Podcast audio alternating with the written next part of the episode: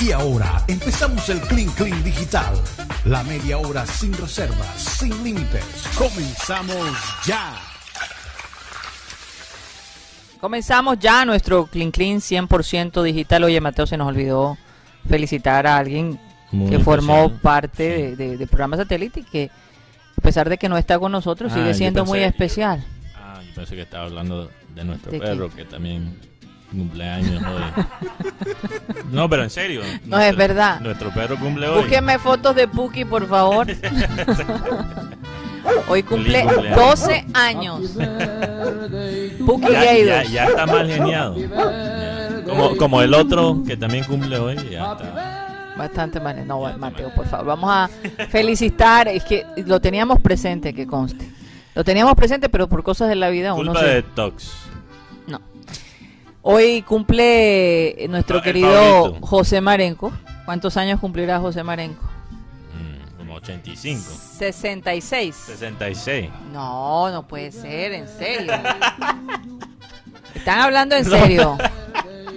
Vamos a ver si eh, el señor Tim conoce la... Bueno, hay que- hay que- ¿Cuántos años cumple Mare? Mare debe eh, estar como por los 60 por ahí. ¿Tú crees? No, no, no. El poquito tremendo más. sonido que le pusieron al pobre. Yo- entre 63 y 64 años, digo yo. No, no, que no tiene tanto. Menos.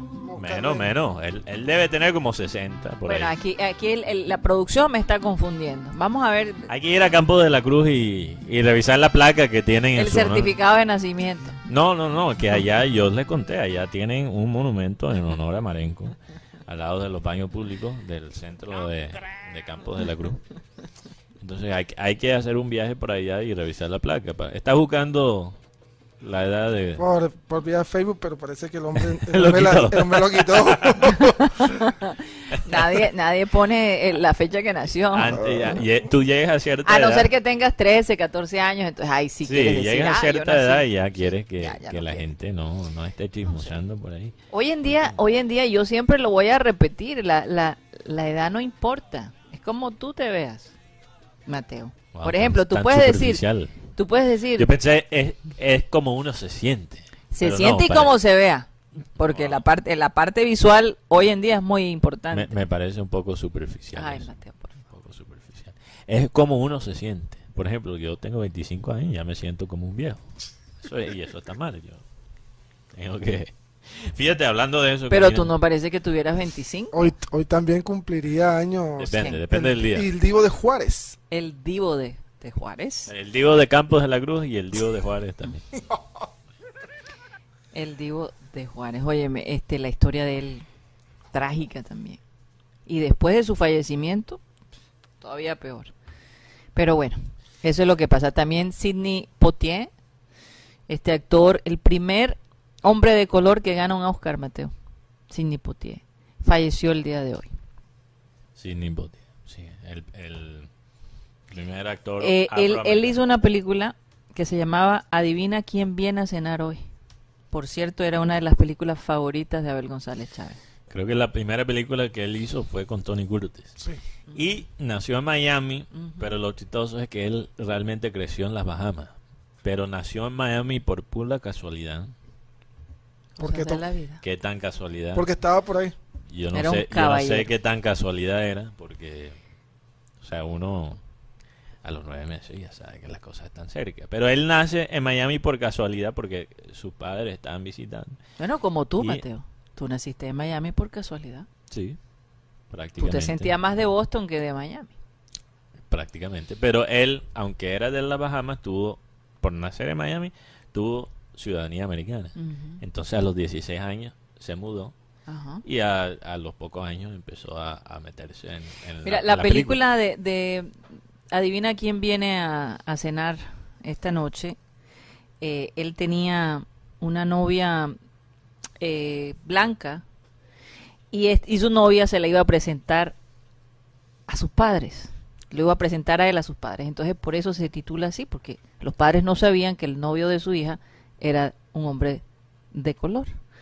Entonces ahí se desarrolla toda toda la trama de la película. Muy interesante, Oye. muy muy linda la verdad. Oye, pero hablando de la edad, Karina, leí un artículo muy interesante sobre la gente de mediana edad que ha empezado a patinar. Patinar como el skateboard. ¿Cómo sería? Eh, Eh, no, de la pa- patineta. Patineta, perdón. Sí.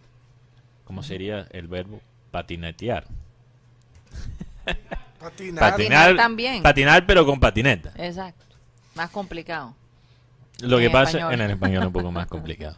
Lo que pasa es que Es que siempre lo he dicho, el español da tanta vuelta para llegar al punto. a veces, a veces. Mientras que el inglés de una. Aunque nosotros como costeños tenemos el don de poder De ser directo. de poder Ajá. simplificar, pero por ser directos somos más vagos. Mentalmente tú dices. No, no, no, no. Físicamente. No, no, ¿cuál es? No, no, esa no es la palabra. Vago que- no es la palabra. No es la palabra. Más, Échala para atrás. eh, no, no vago. No quiero ofender a la gente. No es la palabra que, que- que quise usar. Estaba pensando en inglés. Me pasó. Sería más ambiguo. Ah, ambiguo. ok. Ambiguo es la palabra que estaba buscando. Ok. Entonces somos más directos, pero por el español ser una, un idioma que Pero tiene que te dar parece, porque eh, eh, este chiste que, que he visto eh, em, de un comediante que decía que pito, que flauta, hacen la explicación y al fin no dice nada. Sí, pero eso es lo que digo. E- Eso es una manera más directa de decir las cosas en español, pero para la gente que no entiende el contexto no tiene nada de sentido. Mientras que en, en el inglés, ser directo es ser más claro. Sí. Sí. Esa, esa es la diferencia. Sí. Incluso yo, que como yo estudié literatura, yo tenía una profesora, era incluso era la directora del, Del programa. del programa de, de literatura. Y, y ahí tuvimos una amistad. Ajá. Y ella analizaba mis ensayos. Y ella decía, no sé, pero tus ensayos dan como vueltas. la influencia del español. y la conclusión que, que tuvimos después de analizar mis, analizar mis ensayos es que yo, aunque estaba escribiendo en inglés, estaba pensando En español. en español o usando un ritmo del español. Que a mí me pasaba lo contrario. Cuando comencé a hablar inglés, daba mucha vuelta también. Bueno, lo mismo, realmente Sí. lo mismo, por, por el español allí. Eh, Y finalmente Ujú. he llegado a un punto en donde no quería hablar español porque quería ir más directo y me iba con el No, inglés. pero incluso uno, uno en, el- en el inglés aprecia ser eficiente. Mm. Mientras que en el español la gente le, le gusta un poquito que uno le mete ese sabor y le mete palabras. Pues es que, por es aquí, que por en el allá. español hay una palabra pa- para cada cosa. En el inglés, una palabra puede significar varias cosas. Mira, en, el- en el inglés, si lo puedes decir en tres palabras, mejor. Sí. O sea, tienes que decir las Cuestión cosas en, tiempo, cuestión en, tiempo. en lo, en lo menos tiempo posible. Pero bueno, Sí, regresando a este tema, eh, la gente de mediana edad que empieza, esto fue un estudio de un sociólogo que se estaba dando cuenta de, de las cosas, las actividades que ayudaban a la gente Ajá. de mediana edad eh, con, con eh, la cuestión del salud, de la salud mental. Sí. Y encontró dos cosas, Ajá. la religión y, Patinar. y patinar con patineta. Con patineta. No, no es cualquier cosa. ¿ah? No es cualquier cosa. Yo, yo lo he intentado. Antes lo hacía, pero me cuesta un a poquito mí me más parece más trabajo. fácil que patinar con, con patines. Personalmente, yo a mí me parece más fácil. Porque tú sientes que lo controlas y que lo puedes soltar, pero cuando estás en los patines, eh, sí. se necesita cierta yo- yo creo que destreza. tienes que ser como más atlético para. Porque he conocido gente que, que, que tiene mucha destreza patinando y con todo eso se han partido el brazo. Claro, claro.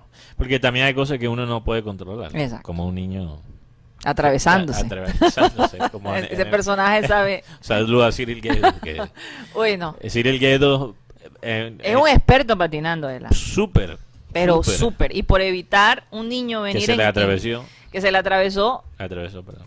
eh, Se le partió el brazo. se, se cayó y se partió el brazo, pero Y, y con el, el brazo así, guindando, con todo y eso, no pidió ambulancia porque quería tomarse un café antes de ir al hospital. antes de ir al COVID. con el brazo así, literalmente Ay, no, no, no. guindando. Pero No, bueno, no, la ni razón, hablemos, ni hablemos. lo interesante de esto de patinar es que con patineta, porque la gente tiene, no, el concepto de eso es realmente una cosa de adolescente. Mm. Los adole- adolescentes traviesos que quizás de vez en cuando se meten su tabaquito, hacen graffiti, ¿no? y se ponen no, Bueno, no. camisas vulgares. Ajá. Ese es el estereotipo de- del pelado o la pelada que patineta o pa- patine, patina Patinetas. Patina. con patineta. No es un deporte, o una acti- actividad que es asociado con la gente de mediana edad, pero la gente dice...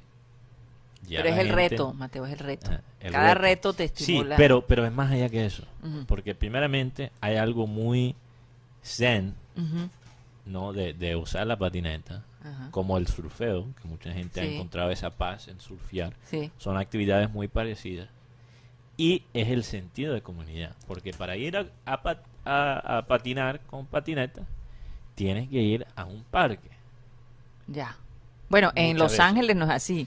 No, pero incluso en Barranquilla, ya hay parques de, de patineta. Sí. O sea, está volviendo más común. Lo que llaman patinódromo, ¿no?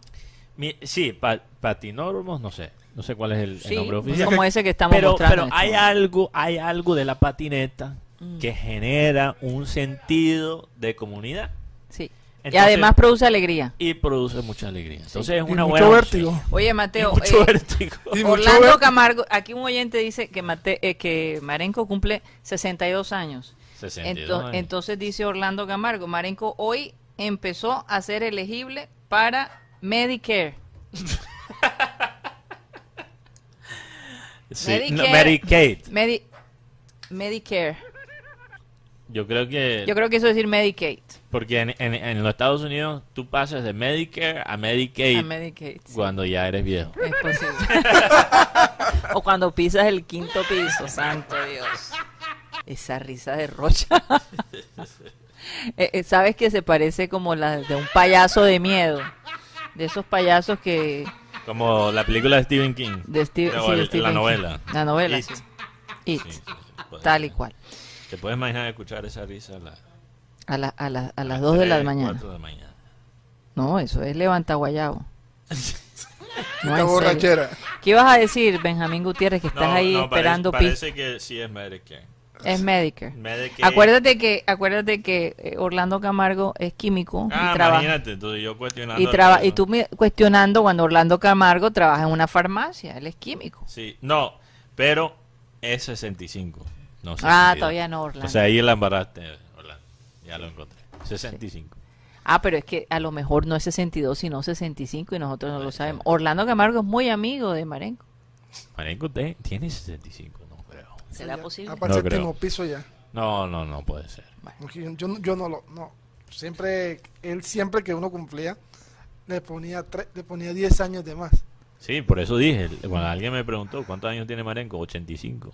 Entonces, Santo Dios. Saludos a José Marenco. Así es. ¿Qué ibas a decir, Benjamín? Eh, bueno, en, en España hay una polémica en estos momentos porque hay una ley que podría llegar a Colombia y es que si tú en medio de tu matrimonio te ganas una rifa, esto entraría a ser parte de los bienes conyugales y en medio, y en, si se da un divorcio, entonces esa parte también le correspondería a la esposa.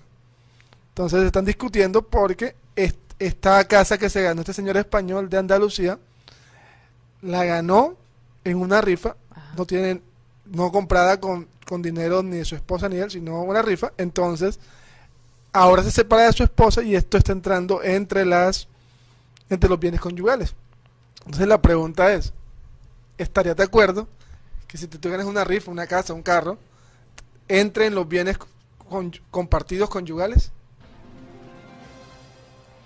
Hombre, si tú te ganas la rifa y estás casado, tienes que compartir. Claro que Sí, que- Entonces esa es la polémica que hay en España Claro en estos sí. momentos. Y la otra polémica fue la frase Yo del, no sé. fue la frase del papá de Djokovic.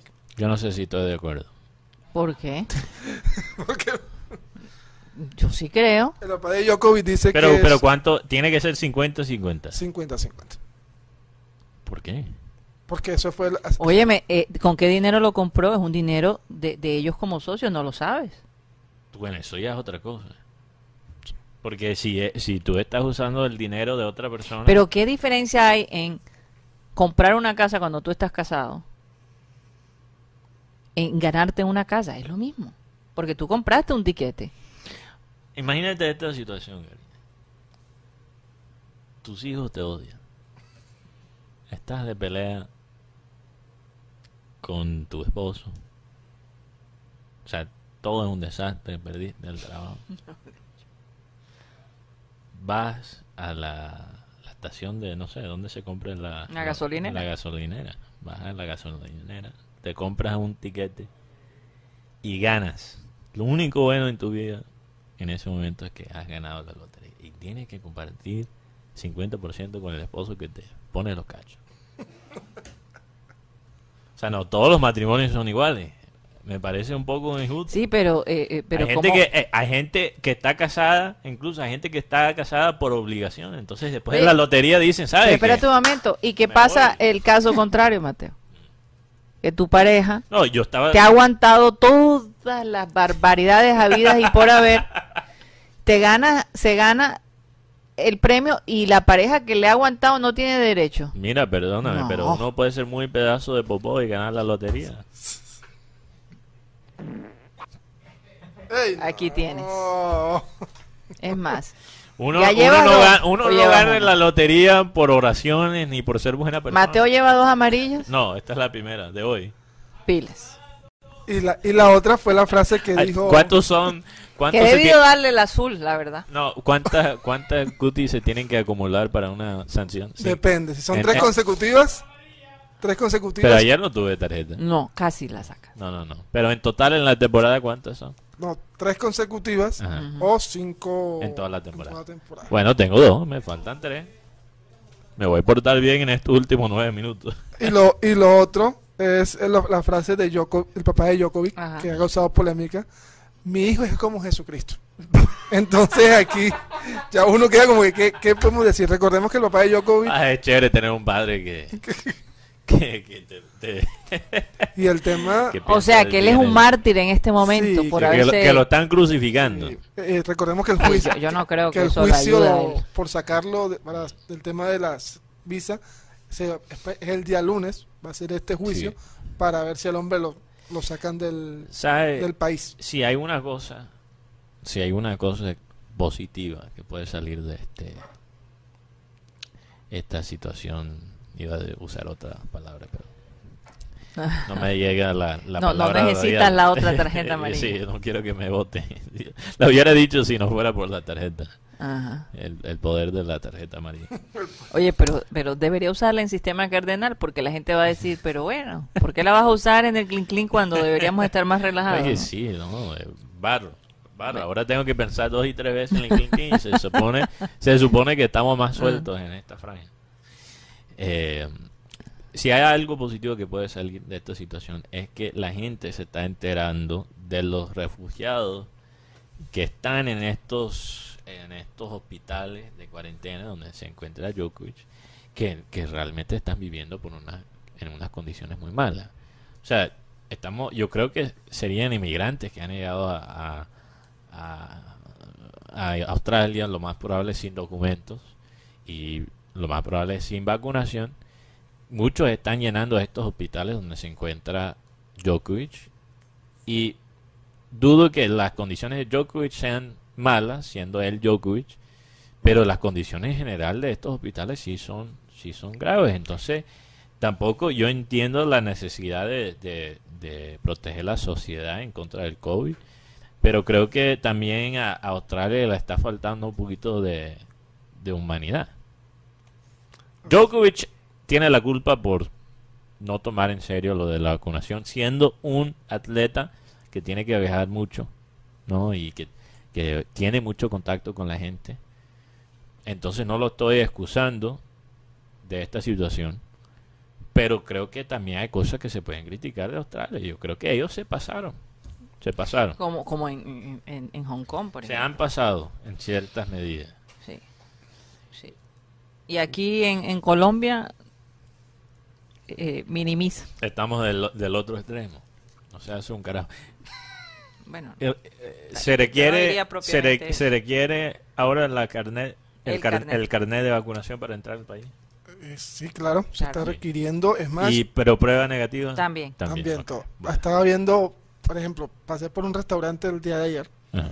y estaban pidiendo la la- el carnet de vacunación, por lo menos con el esquema completo. No, hasta en un motel te lo piden, Guti. Eso es en todas partes. Sí, no lo digo por primera, de primera experiencia, pero eso es necesario en todo lo que sea algo público, especialmente donde la gente bebe y toma. Sí, le hicieron, le hicieron esta pregunta al, al hombre de la DIMAYOR y dice que sí están ellos no están pensando en cerrar el fútbol, pero si van a tener- si esto se aumenta van a tener algunas previsiones, algunas cos- cosas, por ejemplo, el aforo del público no va a ser el 100%, sino va a ir paulatinamente hasta que haya un mejoramiento total de los colombianos para poder tener un torneo diferente. Oye, eh, ayer Rocha nos mandó una foto de Britney Spears. Al principio yo no la reconocía. Yo dije, Rocha, ¿qué le pasa? ¿Por qué va a mandar esa foto de esta mujer medio en cuera? Y resulta que era Britney Spears puso una foto de ella eh, en su Instagram. Eh, Yo sinceramente digo, no, no, no la, no la ayuda realmente a su situación. No sé si ustedes No, la pero ella ya está libre. No, ya está libre y está haciendo cualquier tipo de... ¿Cuántos años tiene Britney Spears? Britney Spears debe tener alrededor de 36 años. No, no no, no, no, yo creo que no, no, Ah, ya no, tiene ella 40. tiene- ella debe tener más. Está cu- 40. Pero no sé, no, no, no se ve bien. Ella puso eso en su Instagram. Sí, en su Instagram. Y tú sabes que me he dado cuenta que los 40 años, comentarios, 40 que los comentarios que la gente hace eh, es de, a- de subirle el ánimo. Poca gente la critica. ¿ah? Pero creo que eso, es- eso es bueno, ¿no? Sí, es bueno, por- precisamente por todo lo que ella ha vivido, ¿no? Con su familia y su papá. Aquí dice, ya encontré el post Ajá. para ver lo que dice Britney Spears. Pero no mostraron la foto. No, no, por favor, yo no sé si se pueda mostrar. Sí, está censurada. Mira, si aguanta en Instagram, se puede mostrar en YouTube. Sí, me- la verdad me sorprendió. Para Además la porque gente- para no que la tiene gente entiende de- el, el contexto. su cuerpo obviamente no Ponla, se ve, ponla, ponla. no se ve como hace unos años atrás. No, claro, pero ahí está, esa, esa es la vieja Bri- Britney. Esta fue la, Relájese producción o quitamos la foto. esto fue la, ya lo quitaron. Este fue el comentario que ella puso con la foto. Que ella realmente puso dos, dos así. Eh, la energía, esta es la traducción mía, ahora en, en caliente. La energía, las energías de una mujer libre nunca se han sentido mejor. Ponme ahí Oye, la parece musiquita. la frase de, de un, como de un ahí perfume, no sé. ¿Cómo? Repite. La, la, la musiquita de Barry White. Cada vez que la pido, no saben de qué, de cuál. No, no, esa no. Esa no No, ya, ya es muy Por tarde, ya se fue la idea. Pero las energías de una mujer libre nunca se han sentido mejor. Bueno, respetable. O sea, no tiene novio, ¿será? O está hablando de, de- de la relación con su padre, ¿no? Una de las dos. No, Con esas fotos no creo que esté hablando de la relación con su padre. Puede ser. No, porque el papá le controlaba absolutamente todo lo que ella eh, ponía en su Instagram, eh, su imagen. No, y, y las fotos y los videos que está poniendo últimamente, Mira, las fotos no me parecen tan mal. Lo que, lo que sí me asusta un poquito son los videos. sí. Sí. No, Mateo, no, por ustedes tienen que ver esto. No, ya yo los vi.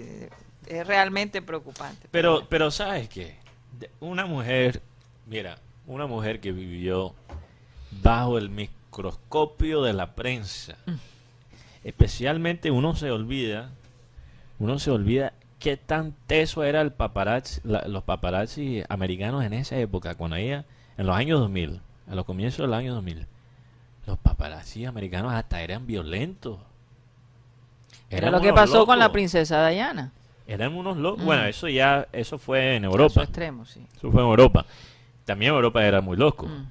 Pero los paparazzi, en el momento en que era, porque estamos hablando de la era, la era, la época, el pico de esas revistas de, de farándula también. Sí. O sea, la- eh, lo- los paparazzi estaban des- desesperados, hasta les olía No, por Dios. la mira. Cuando se levantaba Britney Spears seguramente. Santo Dios. No, es que era, era una verdadera locura. Entonces, La tener, fanaticada de tener ella. que preocuparse tanto por lo que la gente piensa, lo que la gente ve o no ve, y ahora no le importa. Sí. Entonces, ¿sabe qué me parece bien? Teniendo eso en, En, en en mente, perspectiva. en perspectiva, que ella, que ella monta su, sus locuras y ya. Como, Que no se mientras la haga feliz y no haga daño a nadie. ¿Qué ibas a decir, Guti? Yo prefiero ver esos videos Ujú. Locas que de ver una noticia trágica Mm, sobre Britney Spears. sí. Prefiero eso. Por eso es que yo pienso que la gente que le escribe, ¿con qué corazón le va a decir algo? ¿no? Sí, le están- ¿Con qué corazón? Al Eh, contrario. uno tiene que a veces apoyar lo- las locuras de los compañeros, de, los amigos. ¿A quién Así. vas a apoyar tú? Vamos a ver. Guti, yo, yo, yo, yo, es que, es que Guti cree que nosotros estamos tratando de amarlegar o, o peratearlo cuando le damos ciertas sugerencias en su presentación. Pero yo creo que Guti, Guti, lo que pasa es que Guti tiene que ser más controversial, se tiene, tiene que ser más atrevido Ujú. Pero depende del propósito. Pero bueno. para, para, para pegar más en las Ajá, redes. eso es lo que digo. Bueno, pero las redes no lo es todo. Yo creo que.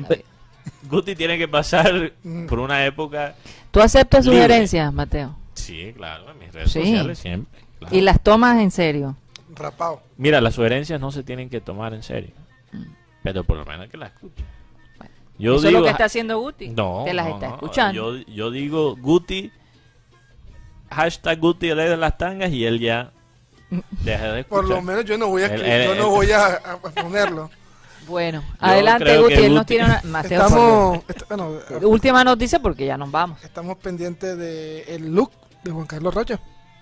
Ah, va a mandar la foto. Ah, ya está listo el hombre. Uy, qué elegancia. Ahí está. Ya, el hombre fue el último en vestirse, ¿ah? Por estar aquí con nosotros en programa satélite. que la pase rico. Se nos acabó el tiempo. Regresamos el próximo martes. Pórtense bien. Ah, verdad que regresamos al mar. Sí, regresamos el martes. Tenemos tres días de descanso, Mateo. ¿Qué pasa? ¿No te gusta eso? No. Vamos a hacer el programa el lunes. ¿Qué piensan los muchachos de producción? Más bien, ya la está, está sudando. Mateo, más bien pregúntame a mí. Se acabó el No, tiempo. para ver si ellos están. Yo sé que tú estás ah, bueno, que, que, que lo haga me parece bien. Me parece bien, pero yo me voy a tomar mis tres días de vacaciones. Yo creo que Alan ya. Regresamos el martes. Muchísimas gracias por haber estado con nosotros. Que Dios los bendiga. Bueno, hacemos un programa sin ti entonces. Ah, bueno, me parece muy bien. Vamos a pedirle a nuestro amado Abel González Chávez que despida el programa. Bueno, el versículo de hoy dice lo siguiente. Dice, eso lo, lo escribe Salomón en Eclesiastés 12, 13. Salomón, el sabio Salomón, dijo, "Eh, el fin de todo el discurso oído es este. Después que Salomón habló del vino, que habló de las mujeres, que habló eh, de los palacios, eh, que derrochó inteligencia y que tuvo 600 concubinas o 700 concubinas y 600 esposas, y en fin, dijo que la vanidad de vanidades, que todo es vanidad y afición de espíritu y todo. Pero entonces termina en un, hay un versículo en el Eclesiastés porque él escribió los proverbios, Eclesiastés y Cantar de los Cantares, así fue, ¿no? Totalmente. Bueno, ok. Entonces él, él dice Salomón, repito que fue bandidongo él, pues, es que este, a este, este es un hombre que, que- que es un, que maneja un testimonio bastante denso y por consiguiente creíble, porque fue un hombre full terrenal, pero fue de alguna manera un agraciado frente a Dios, porque le dijo, dame inteligencia y sabiduría, que yo consigo lo demás, y realmente Dios lo, lo dotó de, de una fase de su vida muy inteligente. Dice, el fin de todo el discurso oído es este. Dice, ponle, ya, ya, ya hablamos. todo. Dice, dice Salomón, teme a Dios y guarda sus mandamientos, porque esto es el todo del hombre.